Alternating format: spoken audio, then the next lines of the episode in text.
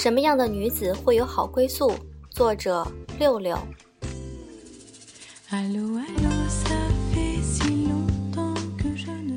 这篇文章是我应卡拉的邀请写的。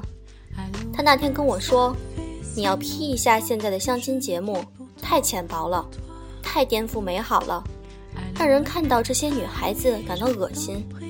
如果她们都成为现在社会女人的代表，那未来一大半男人大约都会选择独身。”我跟他说：“我不会去批判这些女孩，我只会教我儿子选择什么样的伴侣。每个人有每个人的生活方式。”一个被一大群人像公主一样呵护大的女孩子，因我一篇文章就从良了吗？不可能。而且我也不相信这样的女孩子会是社会的主流，因为去这些节目的女子都单身找不到对象啊。那些好姑娘不等出门都被抢婚了，没毛病的品性好的，我们在电视上看不见啊。卡拉大笑。什么样的女孩才值得拥有幸福？我想，女子要传统，这标准在中外都不会错。所谓的传统，就是女主内相夫教子，夫妻相互扶持，艰难的时候互为依靠。我不是说女不可以主外，但如果你能主外，也不要忘记自己主内的责任。一个家里没有女性的食道、照顾、温存话语。实在不像个家庭。结婚前，无论你多么娇滴滴、受人宠爱，结婚第二天就要换发下厨，备一副护袖手套。你可以不做，但你不可以不懂、不会。我这么解释你就明白：没有一个总裁是凭空降临的，除非你是富二代。一点实干经验都没有的空降总裁，他所管理的企业的命运就是倒闭。家庭也一样，一个根本不理解家里有多少事儿，每样事儿怎么安排的女人，结果她所操持的家庭一定是倒闭。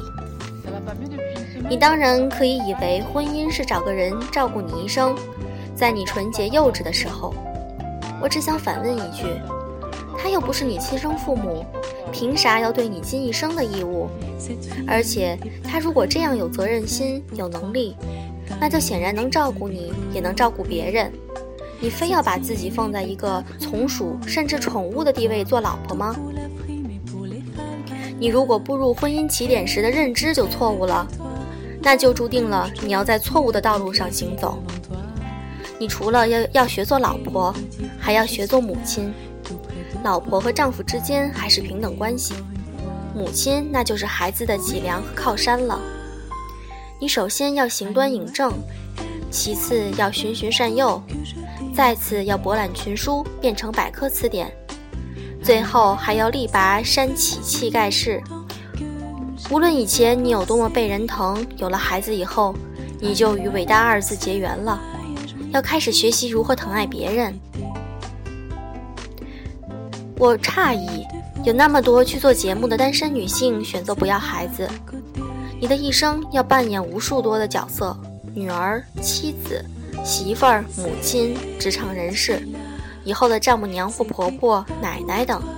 你难道不知，你一旦自己选择了舍弃母亲这个职位，基本上你人生的屋檐就少了一半了。你未来没机会成为婆婆，或者丈母娘、奶奶、外婆，甚至兼而有之。你生活在一个只有一半屋檐的房子里。你会觉得透气，还是觉得不舒服？人生除了开宝马的快乐、拿爱爱马仕提包的快乐、住豪宅的快乐、周游世界的快乐以外，还有许多不是金钱可以负担起的快乐。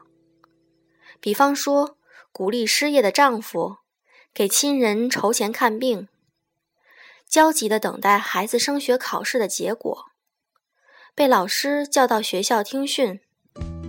给其他家长赔礼道歉，处理老公出轨事件，给老人养老送终，偷看孩子的异性朋友，和亲家第一次见面，照顾大肚子的媳妇，含饴弄孙等等。钱花到一定限度，人会很空虚，天天坐宝马车里哭，不如换个地方哭。诸如在孩子得到著名大学录取通知书的时候，比方说在孩子的喜宴上，甚至，比方说在深夜里独等丈夫回家，人都图个新鲜，老一个地方哭也会烦的。人生的真谛在哪里？人生的真谛在于服务于他人，照顾关怀他人，并从他人的笑容里得到满足。如果这也算是虚荣的话，肯定比拎爱马仕要快乐。你如果是一个踏踏实实生活、努力工作、寻求真爱，而且愿意付出的人，爱情自然会敲你的门，无需嚷嚷的满世界皆知。我相信我的价值观会被绝大多数男人所接受，大家都觉得这是对的。女的可能会有一部分觉得我有自虐心理，但我其实是经历了各种挫折和不断认知后，最终得出的最有利于女性的结论。你想啊，筑巢引凤，假如男人是凤凰，你首先要干的事儿就是筑巢。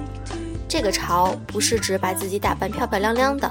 因为美貌这个东西，顶多维持头三个月，三个月后再美都抵不过新鲜。往后维持情感的是什么？是性格。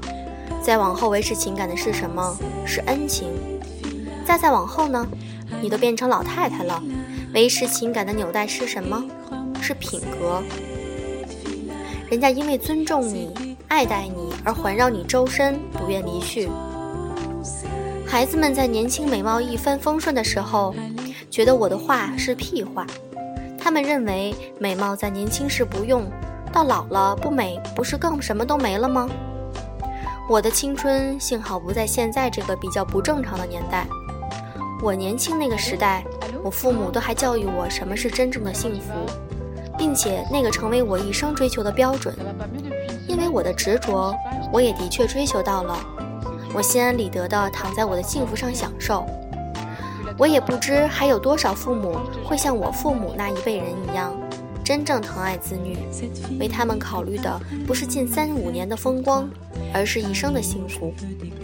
要记住，你们照顾孩子，不会到他年老的时候，所以你们留给他们的任何有价财产，都抵不过精神遗产。这也是我对我父母最感谢的地方。Hello,